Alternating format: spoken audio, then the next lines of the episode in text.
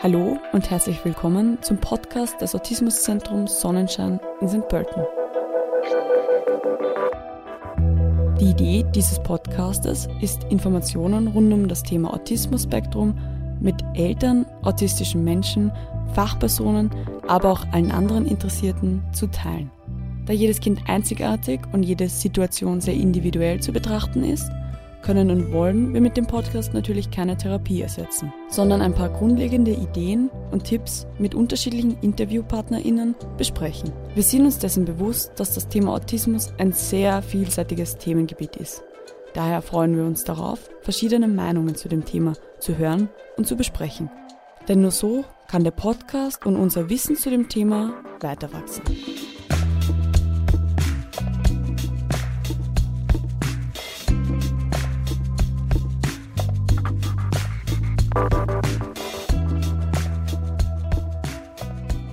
Sieht man Menschen mit Autismus in Filmen, werden diese oft als sozial zurückgezogen oder als wenig interessiert an anderen Menschen dargestellt. In der täglichen Arbeit mit Kindern mit Autismus wird dies aber oft anders erlebt.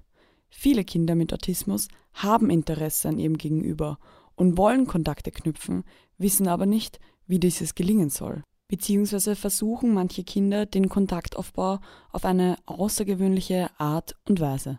Für die Bezugspersonen eines Menschen mit Autismus ist es daher sehr wichtig, einen Weg zu finden, Kontakt herzustellen und eine Beziehung aufbauen zu können. Kinder mit Autismus erleben ihre Umwelt oftmals als anstrengend und energieraubend. All die Regeln, all die Aufgaben, all die Verunsicherungen und viel zu viele Reize.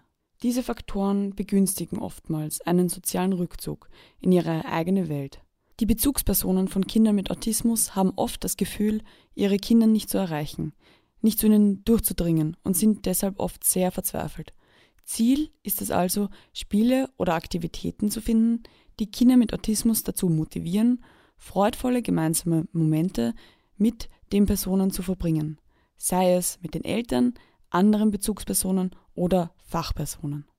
Um dem sozialen Rückzug möglichst entgegenzuwirken und als Basis weiterer Förderung sollten sowohl im Alltag als auch in den therapeutischen oder pädagogischen Arbeiten mit Kindern Spaß und Freude am gemeinsamen Spiel im Fokus stehen.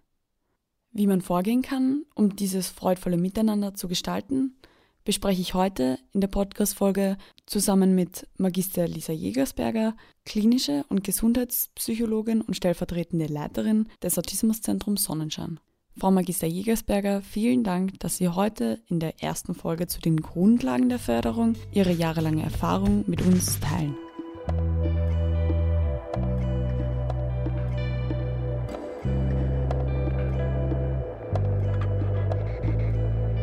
In der heutigen Folge geht es um den Beziehungsaufbau und die Förderung durch das gemeinsame Spiel. Kann ich mir vorstellen, dass in der Therapie dann gespielt wird und wie fördert man Kinder durch dieses unter Anführungszeichen einfache Spielen? Ja, also wir werden ganz oft mit der Aussage konfrontiert, dass wir ja nur gespielt haben in der Therapiestunde und gar nicht irgendwie die Kinder gar nichts äh, gemacht haben. Ähm, ich kann dann immer nur darauf sagen, dann habe ich alles richtig gemacht ähm, weil es ist ganz wichtig für die Kinder, dass sie spielerisch lernen können. Also im Endeffekt lernen Kinder über das Spiel. Ähm, und die Kinder sollen ja auch Spaß haben und gerne in die Therapiestunde kommen. Ähm, es soll ja auch wie ein Spiel wirken für die Kinder und nicht wie Arbeit. Äh, sie sollen, ja, sie sollen eben gerne kommen, sie sollen Freude an dem haben, was wir mit ihnen machen. Und wenn ich jetzt die Therapiestunde nicht kindgerecht gestalten würde und nicht schauen würde, dass es lustig für die Kinder ist, ähm, dann wäre es einfach auch langweilig. Die Kinder würden vielleicht nicht kommen wollen, äh, sie würden den Kontakt zu uns nicht suchen, würden sich eher zurückziehen. Und genau das wollen wir ja vermeiden. Ähm, wir wollen ja, dass die Kinder zu uns kommen, mit uns spielen, motiviert sind, mit uns gemeinsam was zu machen. Also ich glaube, das kann man ganz gut nachvollziehen. Und daher ist eben das Spiel so wichtig. Ähm, und es geht auch ganz viel darum, die Kinder zu motivieren. Also Motivation entsteht bei den Kindern halt im freudvollen Spiel. Und aus unserer Sicht ist Motivation die Basis von Lernen. Also jeder Mensch lernt etwas aus einer bestimmten Motivation heraus. Und das ist eben auch der Punkt, wo wir ansetzen möchten. Und beim Spielen selber unterscheiden sich die Kinder ja vor allem in dem, wie alt sie sind und wie sie spielen. Und wie verläuft diese Entwicklung des Spielens normalerweise? Genau, also die Spielentwicklung läuft in mehreren Stufen ab. Ähm, das, die erste Stufe ist, dass das Kind mal die Spielsachen oral erkundet, also sprich alles in den Mund nimmt und schaut, wie sich das anfühlt. Ähm, und generell sind so diese sensorisch interessanten Spielsachen das, was Kinder als, als erstes toll finden. Also wenn irgendwas blinkt oder Geräusche macht oder wie sich das anfühlt. Ähm, genau, also das sind so die ersten Lernerfahrungen auch, die Kinder machen. Ähm, dann ist es auch spannend, mit Spielsachen zu spielen, die so Ursache-Wirkungsspielzeug sind. Also wo man manuell irgendwas machen kann. Man drückt irgendwo drauf oder dreht irgendwas und dann hüpft eine Figur irgendwo raus oder es passiert halt irgendwas. Ähm, und genau, also das sind so die ersten Schritte in der Spielentwicklung. Zuerst spielen Kinder ja auch eher alleine. Also sie beschäftigen sich eher selbst mit dem Spielzeug und sind noch nicht so interessiert an anderen Kindern, an Gleichaltrigen. Und nach und nach ähm, beginnen sie dann eben auch mal zuerst nebeneinander mit, mit Gleichaltrigen zu spielen. Ähm, und dann entsteht immer mehr auch ein gemeinsames Spiel. Also das heißt, dass dann wirklich auch Kinder miteinander spielen, was gemeinsam machen, gemeinsames Ziel verfolgen. Und da halten sich natürlich Kinder dann auch zunehmend mehr an soziale Regeln. Also dann machen sie sich natürlich auch aus, was spielen wir und wie spielen wir. Und ähm, da geht es dann auch darum, wer gewinnen kann bei Spielen oder ähm, ja, also geht es ganz viel auch ums, ums Miteinander. Ähm, dann kann man natürlich auch unterscheiden, ob Kinder jetzt einfach ein freies Spiel spielen oder ob es ein Spiel nach Regeln ist. Also ein, ein, ein Würfelspiel zum Beispiel wäre ein Spiel nach Regeln. Da brauchen Kinder, das setzt schon ganz schön viel voraus, um so ein Spiel auch spielen zu können. Ähm, und was man noch unterscheiden kann, ist, dass Kinder zuerst eher mit dem, dem wirklichen Gegenstand spielen, also so ein, ein reales, äh, reale Gegenstände verwenden im Spiel und dann eben zunehmend beginnen, fantasievoll zu spielen. Also, dass sie dann halt so tun, als ob, ja, dann nimmt man plötzlich die Schuhbänder, sind dann plötzlich die Spaghetti oder ähm, man stellt sich auch nur etwas vor ähm, und tut so, als ob man irgendjemand wäre oder als ob man irgendetwas, irgendwas Tolles hat. Ähm, irgendeinen Schatz zum Beispiel in der Schatzkiste drinnen. Ähm, genau, und im Zusammenhang mit der Spielentwicklung steht auch ganz stark die Entwicklung der sozialen und der sprachlichen Fähigkeiten. Ähm, und gerade bei Kindern mit Autismus gibt es ja in diesem Bereich oft Schwierigkeiten. Und umso mehr zeigt das, wie wichtig auch die Spielentwicklung bei Kindern mit Autismus ist. Okay, und wie ist es dann ähm, bei Kindern mit Autismus? Erkennt man da quasi, gibt es ja große Unterschiede beim, beim Thema Spielen? Ich kann mir vorstellen, vor allem beim gemeinsamen Spielen. Kinder mit Autismus unterscheiden sich auf jeden Fall von neurotypischen Kindern, also Kinder, die äh, keine Autismus-Spektrum-Störung haben. Ähm, man muss natürlich dazu sagen, dass Kinder mit Autismus sich voneinander auch sehr stark unterscheiden. Also es ist schwierig, da jetzt irgendwie global eine Aussage zu treffen. Aber es zeigt sich schon, dass die Entwicklung, also die Spielentwicklung oder generell eigentlich die ganze Entwicklung bei Kindern mit Autismus beeinträchtigt ist. Sprich auch die Meilensteine in der Entwicklung später erreicht werden, die Entwicklung einfach nicht altersgemäß verläuft. Ähm, das heißt, die Kinder lernen gewisse Dinge oft erst viel später, als es eigentlich vom Alter her zu erwarten wäre. Und ähm, ja, sind da oft noch in, in Stufen also länger, bleiben länger in Stufen ähm, äh, stehen, wie zum Beispiel jetzt das, das, ähm, die orale Erkundung ist oft auch bei Kindern noch vorhanden, die schon viel älter eigentlich sind. Generell äh, Spielsachen mit, also die sensorisch ansprechend sind, sind für Kinder mit Autismus oft sehr lange interessant. Da kommt es dann auch mal vor, dass ähm, sechsjährige Kinder noch mit Spielsachen spielen, die eigentlich für Babys gedacht wären. Ähm, was noch besonders ist, ist, dass Kinder mit Autismus oft ein stereotypes Spielverhalten zeigen. Das heißt, sie neigen dazu, dass sie ähm, Spiele oder Aktivitäten immer wieder auf die gleiche Art und Weise wiederholen, immer was nach einem genau gleichen Ablauf machen. Und wenn da irgendwie was stört oder irgendwas anders ist oder irgendwas in diesem Ablauf nicht gleich bleibt, dann reagieren Kinder mit Autismus häufig ähm, mit Verzweiflung oder mit aggressivem Verhalten, weil es eben von diesem gewohnten Ablauf abweicht. Ähm, das heißt, sie wollen eigentlich immer auf die gleiche Art und Weise spielen, weil ihnen das auch Sicherheit gibt, ja, weil sie sich daran dann orientieren können und genau wissen, wie das geht und, und was sie tun können. Ähm, sie können das dann gut kontrollieren. Ähm, das heißt, es kann auch sein, dass ein Kind zum Beispiel ähm, immer wieder nur das gleiche Lied anhört bei einem Musikspielzeug ähm, und immer wieder nur das genau gleiche, gleiche Stück zum Beispiel und gar nicht das ganze Lied vielleicht sich anhören möchte. Ähm, grundsätzlich kommt es auch oft vor, dass Kinder mit Autismus auf eine sehr ungewöhnliche Art und Weise spielen. Also so, wie man vielleicht gar nicht mit dem Spielzeug spielen würde. Ähm, dass man zum Beispiel einen Stift lieber dreht, als mit dem Stift zu malen.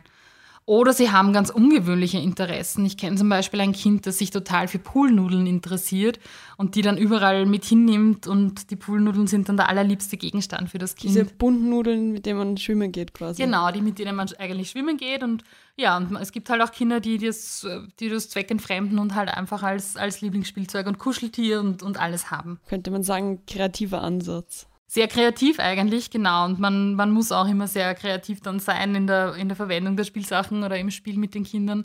Das ist ein, ein wichtiger Punkt, ja.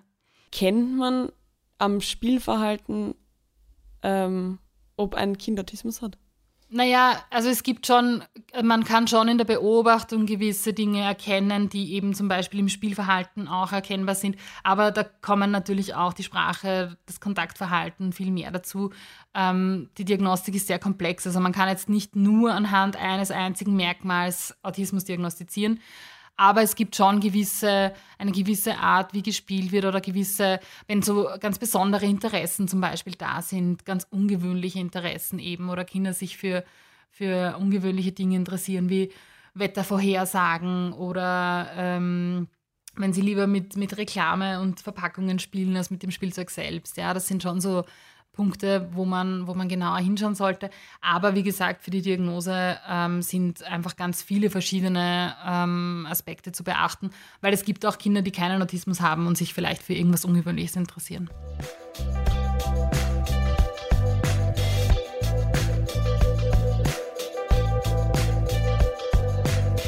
Von autistischen Menschen hat man ja, ähm, oder gibt es das Stereotyp, was vielleicht manche in den Kopf kommt, dass sie nicht sehr sozial sind, also gerne lieber vielleicht alleine Dinge machen wollen, ähm, wird das unter Anführungszeichen erfüllt, gerade wenn es ums gemeinsame Spiel geht bei autistischen Kindern, oder ist das individuell zu betrachten?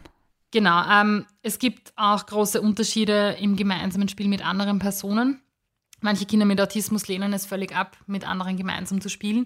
Manche spielen schon gerne mit anderen, aber möchten zum Beispiel nur ihre eigenen Regeln dann, also dass alle ihre eigenen Regeln einhalten, alle genauso spielen, wie das Kind möchte. Ähm, und, und das Kind möchte unbedingt bestimmen.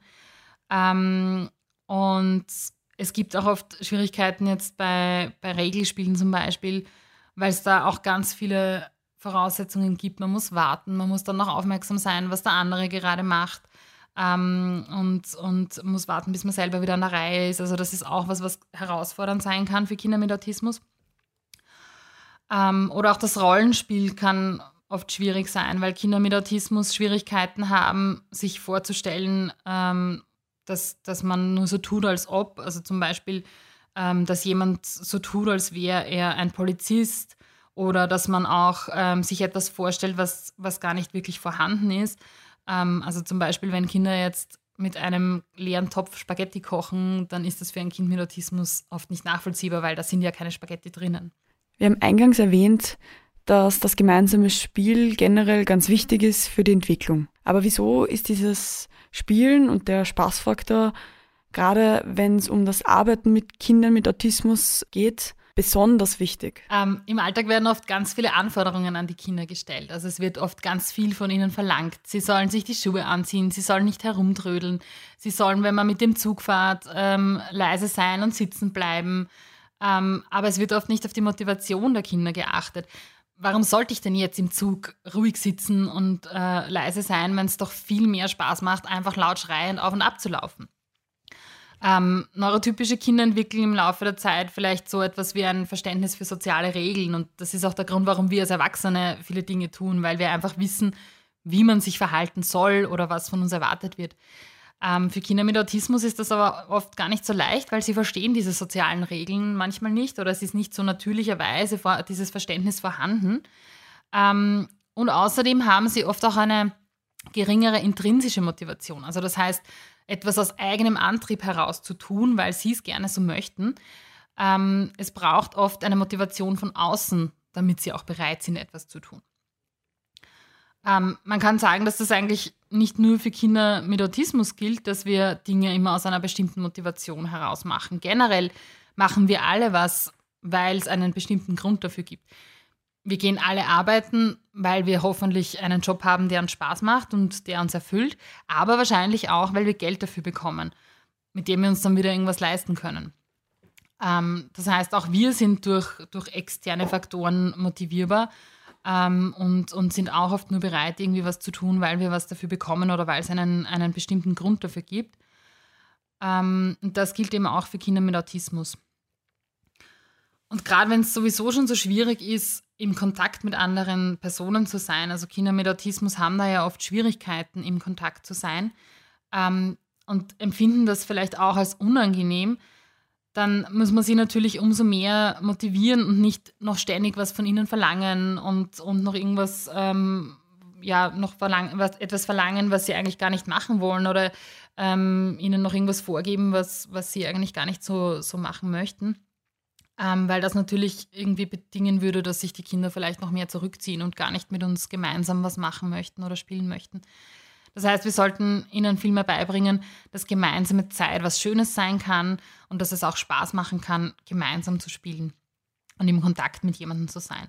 Und das versuchen wir eben zu erreichen, indem wir die Interessen der Kinder aufgreifen und versuchen, das gemeinsame Spiel als etwas Tolles ähm, für sie zu machen und sie auch weiter zu motivieren dadurch, dass sie auch in Zukunft wieder in Kontakt sein möchten. Ähm, das heißt, die Grundlage jeglicher Förderung von Autismus sollte sein, dass das Kind ähm, Kontakte als positiv erlebt und das gemeinsame Spiel lustig ist und vielleicht sogar noch lustiger als alleine zu spielen. Und das bewirkt natürlich dann eben auch, dass das Kind gerne bei uns ist und sich selten nicht im Kontakt entzieht. Und das gilt natürlich nicht nur für die Therapieeinheiten, sondern auch für andere soziale Beziehungen, also auch für die für die Eltern, für wichtige Bezugspersonen in Kindergärten, in Schulen. All das, alle sollten eigentlich darauf achten, dass das Kind gerne im Kontakt ist und eine positive Beziehung besteht. Ähm, das ist eigentlich die Basis jeglicher Förderung. Und weil es in unseren Augen so wichtig ist und oft nicht ernst genommen wird, weil wir leben halt in einer sehr leistungsorientierten Gesellschaft, in der es oft darum geht, brav zu sein und fleißig zu sein, aber genau deswegen ist es eben so wichtig und wir möchten das immer wieder so betonen, weil es einfach auch eine Voraussetzung ist, dann um brav zu sein und fleißig sein zu können, ähm, dass Kinder auch mal eine gute Beziehung aufgebaut haben, dass sie auch Spaß am, am Miteinander haben. Und deswegen hat Spiel und, und ähm, gemeinsame Interaktion auch so einen wichtigen Stellenwert. Ähm, deswegen leiten wir auch Eltern und Pädagoginnen an, dass sie auf die Motivation des Kindes achten sollen, auf das, darauf achten sollen, dass das Kind Freude am Spiel hat ähm, und zuerst mal nicht nur Aufgaben und Anforderungen an das Kind zu stellen, sondern eben zu schauen, dass es gerne da ist, dass es Spaß hat. Und das ist oft eh gar nicht so leicht. Ich knüpfe an das eh gar nicht so leicht an.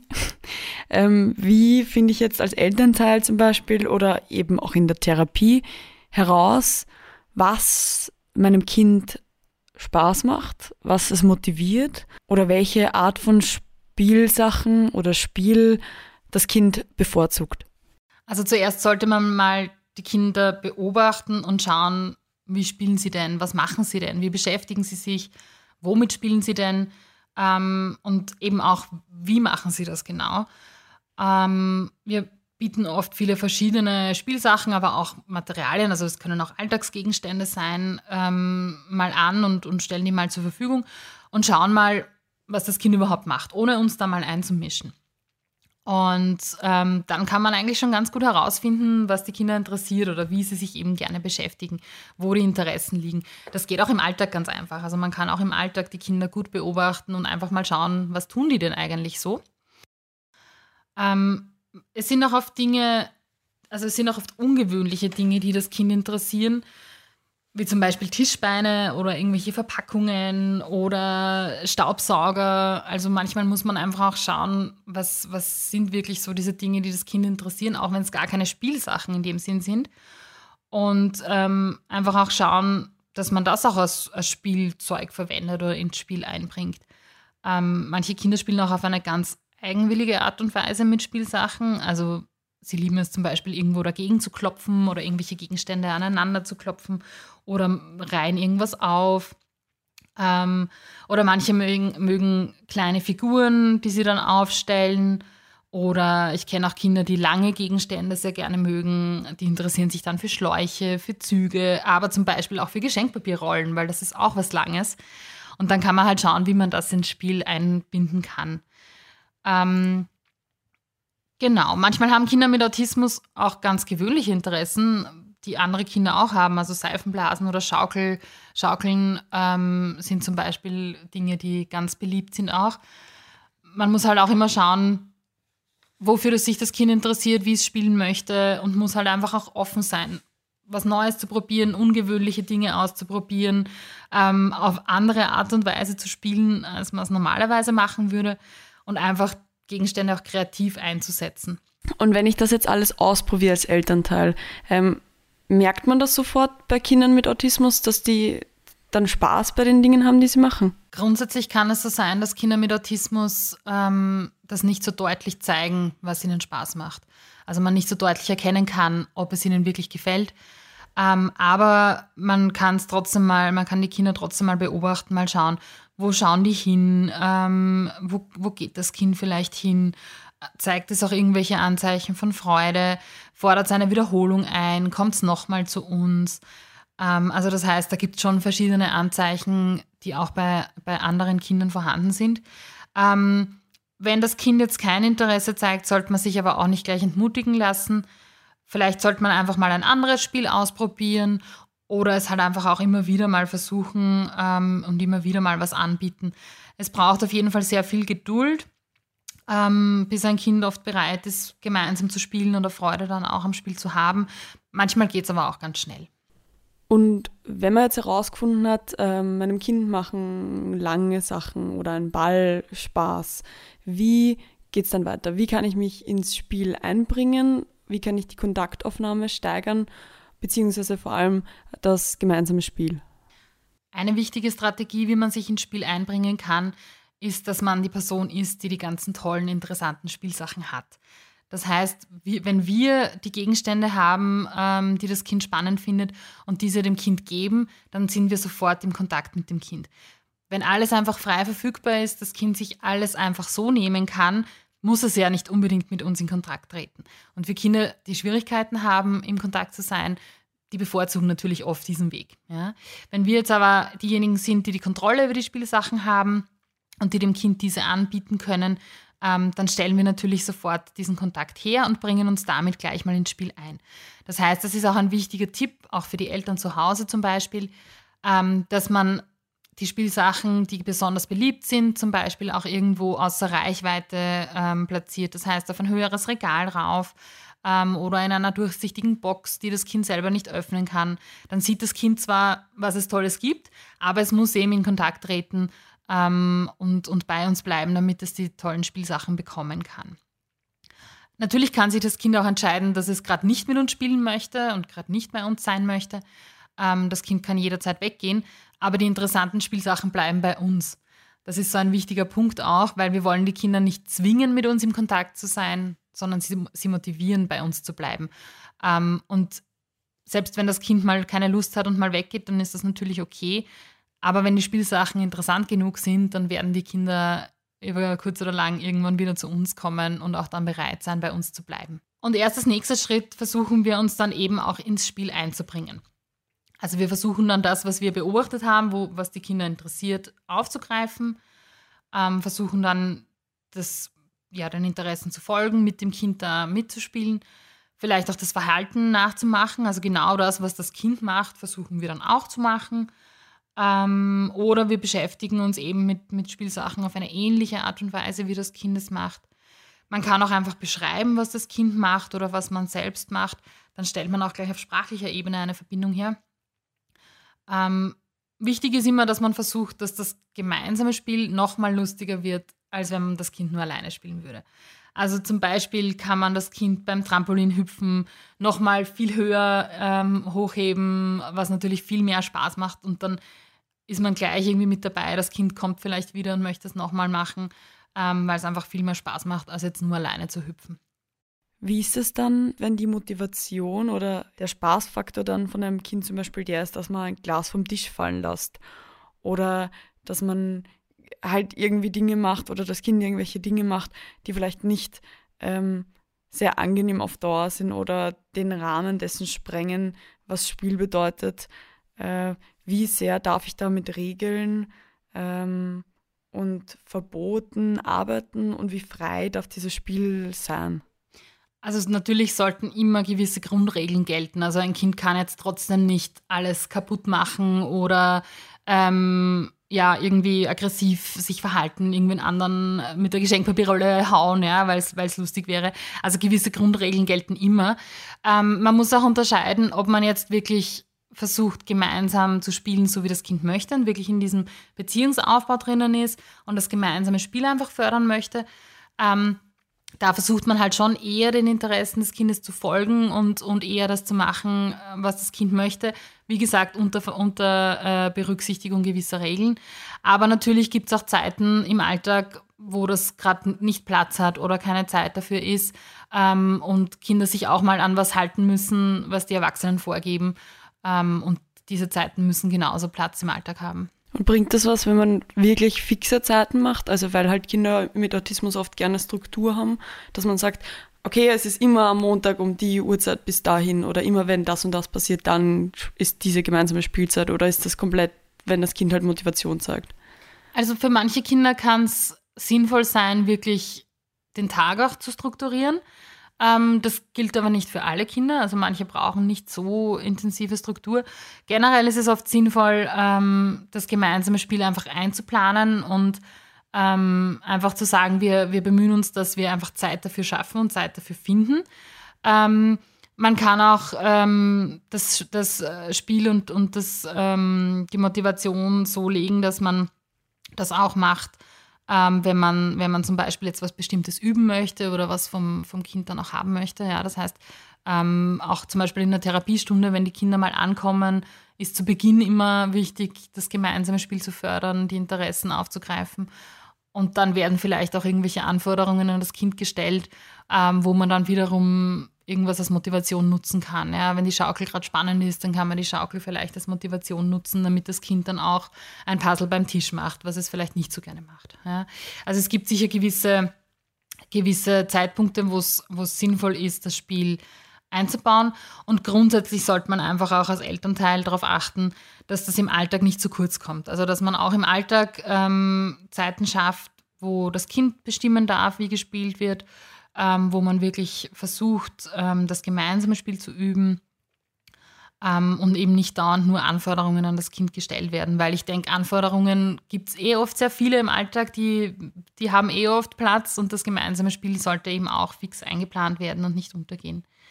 Ist es grundsätzlich so, dass man sagen kann, dass ähm, Kinder im Autismus-Spektrum ähm, gerne dann immer dieselben Sachen spielen? Und wenn Warum zeigen diese Kinder das Verhalten? Das kann schon vorkommen, dass Kinder mit Autismus ähm, immer gleichbleibende Abläufe zeigen oder das Spiel immer auf gleiche Art und Weise spielen.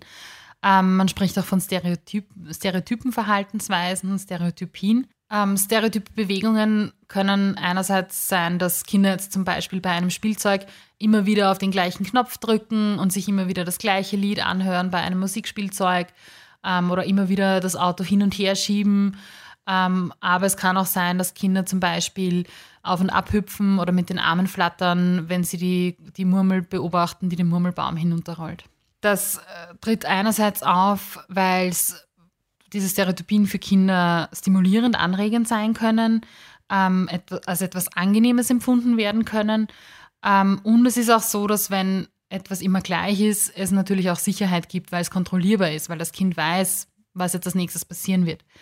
Ähm, und so stereotype ähm, Verhaltensweisen oder auch Bewegungen treten oft auf, wenn äh, Kinder starke Emotionen empfinden. Also wenn sie sich sehr freuen, dann kann es sein, dass sie ganz viel auf und ab hüpfen zum Beispiel. Ähm, es kann aber auch ein Zeichen von, von Überforderung sein. Und diese ähm, gleichbleibenden Bewegungsabläufe, sei es jetzt einfach einer Bewegung des, des Körpers oder auch mit einem Spielzeug gemeinsam, ähm, dienen, dann auch oft zur Regulation. Also zum Beispiel, wenn das Kind eben Stress empfindet, überfordert ist, ähm, dann kann es sich über diese Bewegungen oft gut regulieren. Wenn das Kind ähm, eben dieses Verhalten, diese Stereotypien aufweist, ist das ein gutes Verhalten, beziehungsweise wie gehe ich beim gemeinsamen Spiel dann damit um? Ähm, es ist natürlich so, dass diese Stereotypien oft sehr auffällig sind und für das soziale Umfeld ähm, oft irgendwie als unangenehm empfunden werden, weil es halt auch augenscheinlich macht, dass die Kinder mit Autismus irgendwie anders sind. Also man sieht oft anhand, anhand dieser ähm, Verhaltensweisen, okay, da, da ist irgendwas anders. Ähm, trotzdem sollte man auf keinen Fall diese Stereotypien unterbrechen oder stoppen, ähm, weil es eben auch was ist, was Kinder hilft, sich zu beruhigen oder ihnen eben Sicherheit gibt. Ähm, man sollte vielmehr versuchen herauszufinden, was ist denn jetzt gerade das Angenehme dran? Wie setzt das Kind denn diese Stereotypien ein? Ähm, das kann eben individuell sehr unterschiedlich sein. Man kann versuchen, einen Ersatz dafür zu finden. Also irgendetwas, das dieselbe Funktion erfüllt, aber vielleicht ein bisschen weniger auffällt, also dass es nicht so augenscheinlich ist für andere. Ähm, aber sind, Stereotypien sind auch oft eine gute Möglichkeit, um mit dem Kind mit Autismus in Kontakt zu kommen.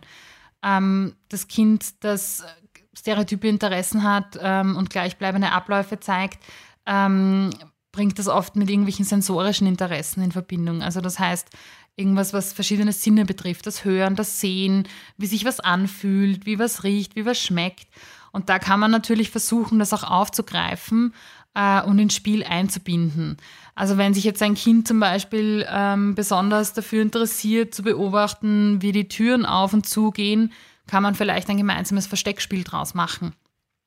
Oder wenn ein Kind sich gerne im Kreis dreht, ähm, dann kann man sich vielleicht gemeinsam im Kreis drehen oder das Kind auch hochheben und sich mit ihm drehen. Das ist vielleicht noch viel lustiger und viel schneller, viel toller. Ähm, und man kann sich noch schneller drehen. Und dadurch kann man sich auch diese, diese gleichbleibenden Bewegungen oder gleichbleibenden Verhaltensweisen auch zunutze machen. Für viele Eltern ist es vielleicht auch beruhigend zu hören, dass diese Stereotypien sich im Laufe der Zeit auch verändern, auch wenn man das Gefühl hat, Kinder spielen immer sehr gleichbleibend und es ist immer so das Gleiche und dasselbe. Ähm, das verändert sich über die Zeit aber trotzdem. Und ähm, wenn Kinder lernen, dass sie also zunehmend funktionaler spielen, also so wie wie Spielsachen wirklich gedacht sind ähm, und generell einfach Fortschritte in der Entwicklung machen, dann gehen diese Stereotypien auch oft zurück und verschwinden vielleicht sogar ganz. Und wenn mein Kind jetzt diese Wiederholung oder wiederkehrenden Aktivitäten aufweist oder generell sich für nur ganz begrenzt oder ganz wenige äh, Bereiche, Dinge, Aktivitäten interessiert, ähm, kann ich es fördern, dass ähm, dieses Interesse sich auch quasi auf andere Bereiche ausweitet oder das Interesse auszubauen? Ähm, grundsätzlich gilt ja, dass Kinder entscheiden, was gespielt wird und wie gespielt wird. Aber trotzdem ist es ganz notwendig, ähm, ganz wichtig auch ähm, dann die Interessen weiter auszubauen. Also wenn mal eine gute Beziehung aufgebaut ist, wenn das Kind gelernt hat, dass das gemeinsame Spiel Spaß macht, dann ist es eben auch immer wieder sinnvoll, neue Spielsachen anzubieten ähm, oder auch mal zu zeigen, wie man denn vielleicht sonst noch mit gewissen Spielsachen spielen kann. Ähm, das ist auch ein, ein wichtiges Ziel in der Therapie, das eigentlich ständig da ist, wo was nie wirklich erreicht ist. Es geht immer darum, wieder was Neues auszuprobieren und flexibler zu werden und, und einfach neue Ideen zu bekommen. Idealerweise orientiert man sich mal an dem, was das Kind an sich schon interessiert, wo, wofür es schon Interesse hat, was es schon, was ihm schon gefällt und sucht dann ähnliche Spiele aus. Ähm, also wenn ein Kind zum Beispiel gerne Bälle mag, dann würde ich verschiedene Bälle anbieten. Große, kleine Saugnapfbälle, Igelbälle, ähm, welche die leuchten, welche die Geräusche machen. Und dann kann ich einfach Verschiedenes probieren und das Kind kann vielleicht einfach neue Dinge wiederum probieren, die aber ganz ähnlich sind zu dem, was es schon kennt. Oder wenn ein Kind gerne mit Sand spielt, ähm, dann kann ich vielleicht auch versuchen, dass ich im Sand noch kleine Gegenstände verstecke, ähm, die das Kind dann entdecken kann.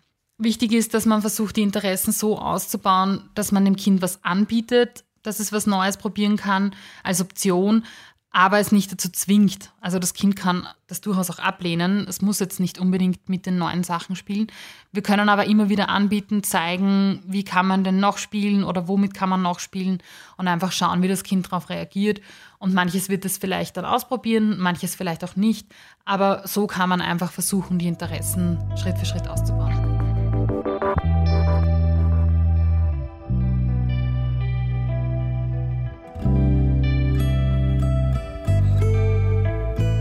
Warum ist die Verwendung von Sprache beim gemeinsamen Spiel vor allem äh, wichtig und was ist da zu beachten? Gerade bei Kindern, die selbst nicht sprechen, ist es wichtig, dass wir nicht verstummen. Ganz im Gegenteil, Sprache sollte einen fixen Stellenwert beim gemeinsamen Spiel haben.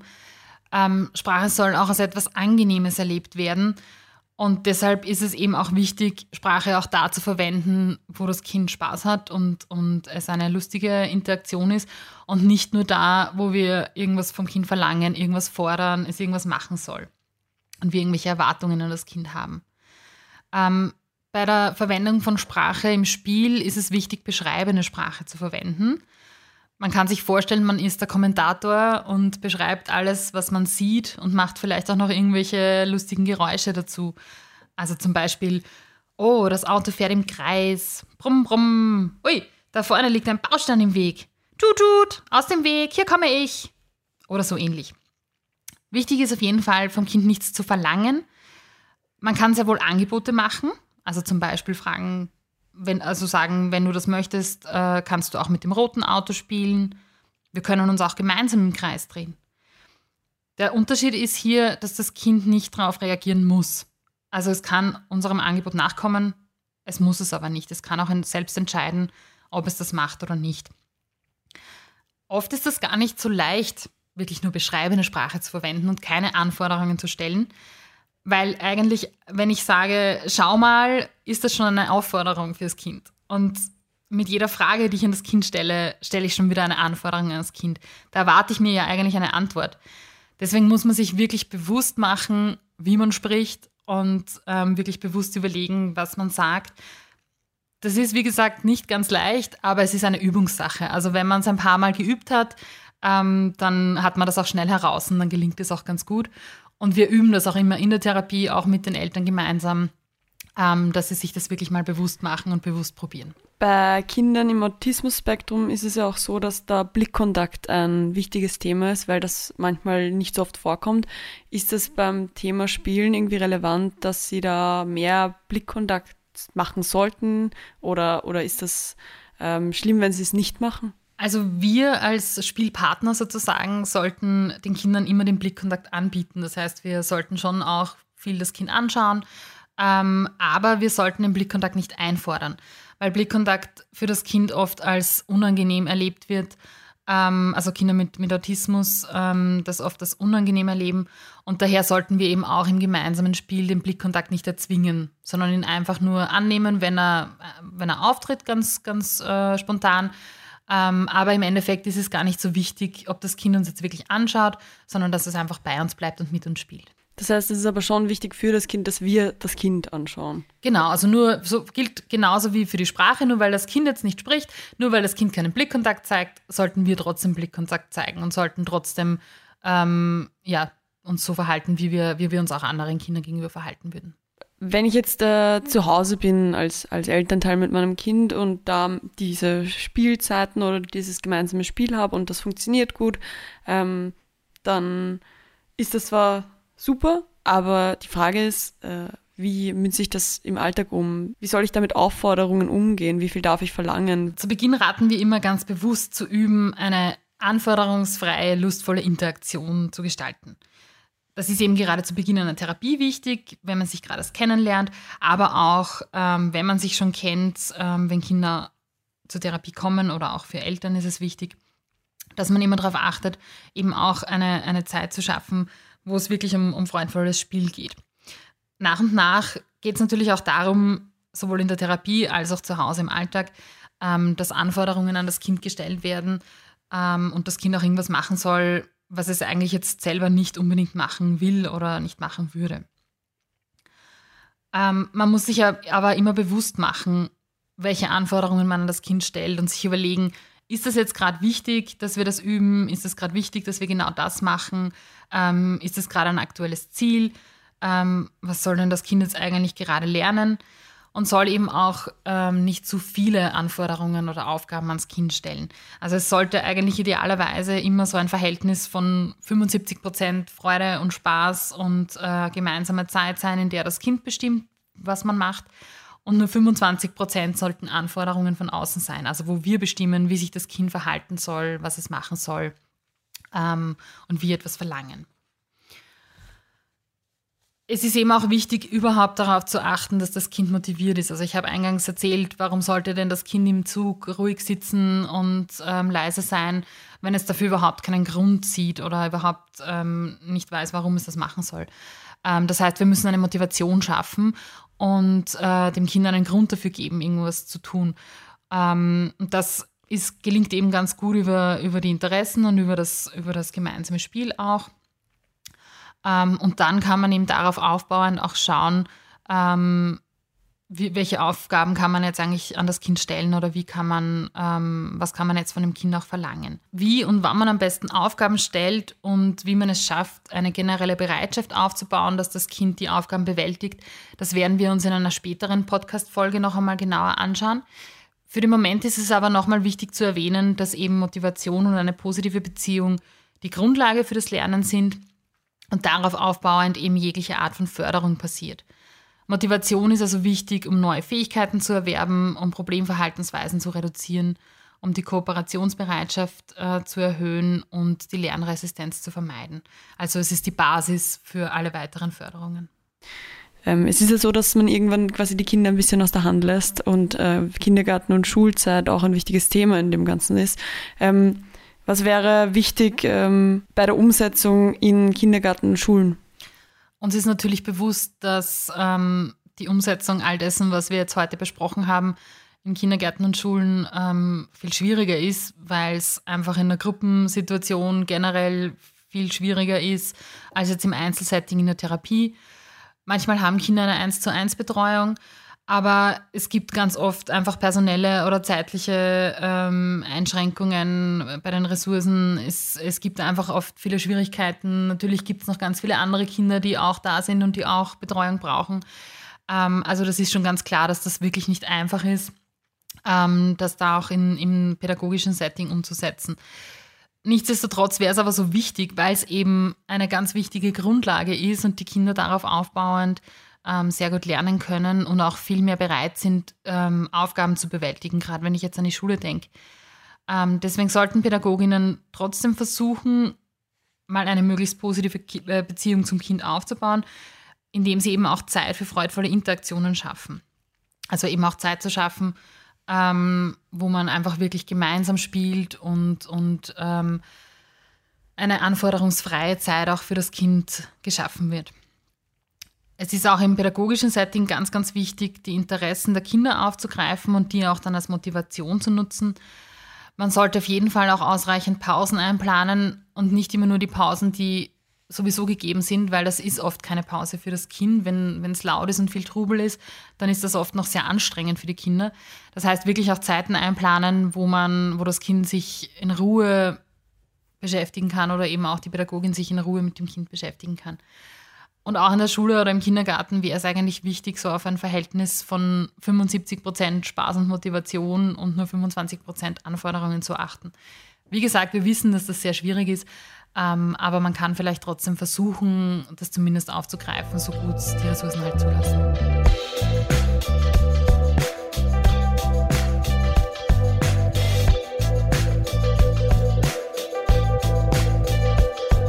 Kann man abschließend vielleicht nochmal ähm, überblickend zusammenfassend, was zum Thema Beziehungsaufbau und gemeinsames Spielen ähm, relevant und wichtig äh, wäre zu beachten?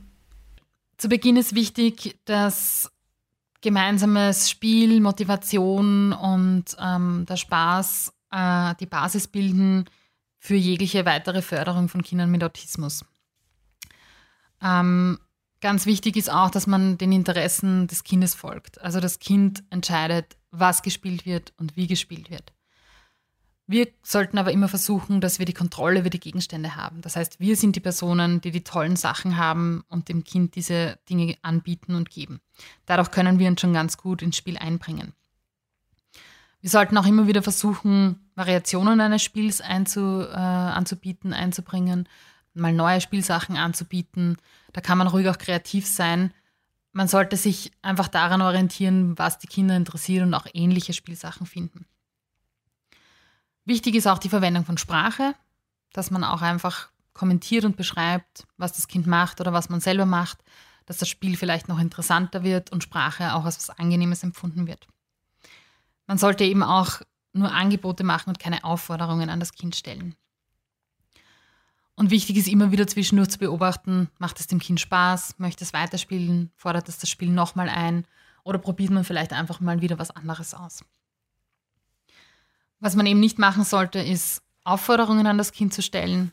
Da ist auch wichtig zu beachten, jedes Schau mal, setz dich, komm mal her, ist eine Aufforderung und sollte da vermieden werden. Wichtig ist auch, dass wir das Kind nie zwingen, bei uns zu bleiben, sondern es soll freiwillig bei uns bleiben. Es soll Spaß haben mit uns. Ähm, das Kind darf jederzeit auch aufstehen und weggehen und sich von uns entfernen. Manchmal ist dieses gemeinsame Spiel auch sehr anstrengend für die Kinder mit Autismus. Wichtig ist aber, dass die tollen Spielsachen immer bei uns bleiben und das Kind dann äh, wieder entscheiden kann, wenn es weiterspielen möchte, dann muss es auch wieder zu uns kommen. Und natürlich ist auch wichtig, dass wir nicht immer alles erlauben können oder nicht das Kind nicht immer alles entscheiden kann, sondern es sich schon auch an gewisse Grundregeln halten muss. Also zum Beispiel eben auch nichts kaputt machen darf beim gemeinsamen Spiel. Ja, ich glaube, das waren so die wichtigsten Punkte. Das klingt alles ganz einfach, ähm, ist es aber natürlich manchmal nicht. Ähm, manchmal ist es ganz schön herausfordernd, ähm, ins, ins Spiel zu kommen mit Kindern mit Autismus. Und meine, meine wichtige Botschaft an alle ist auch einfach, sich nicht entmutigen zu lassen, dran zu bleiben, es immer wieder zu versuchen. Ähm, manchmal dauert es sehr lange, bis man wirklich einen, ein gemeinsames Spiel äh, mit Kindern mit Autismus schafft. Aber es zahlt sich im Endeffekt aus und man kann wirklich auf dieser Basis ganz viel aufbauen. Und mit diesem positiven Ausblick beenden wir die heutige Folge. Ich darf mich bei Frau Magister Jägersberger bedanken und im Rahmen des Autismuszentrums Sonnenscheins auch bei Ihnen. Wir hoffen, wir konnten Ihnen einen Einblick geben, Sie konnten etwas mitnehmen und Ihnen hat die Folge gefallen. Beim nächsten Mal wollen wir uns dem Thema der Diagnostik widmen. Zusammen mit Expertinnenhilfe wollen wir da unter anderem die Fragen klären, wie und ob man erkennt, wenn ein Kind autistisches Verhalten zeigt, wie die Diagnostik funktioniert und warum sie wichtig ist. Vielen Dank und hoffentlich bis zum nächsten Mal.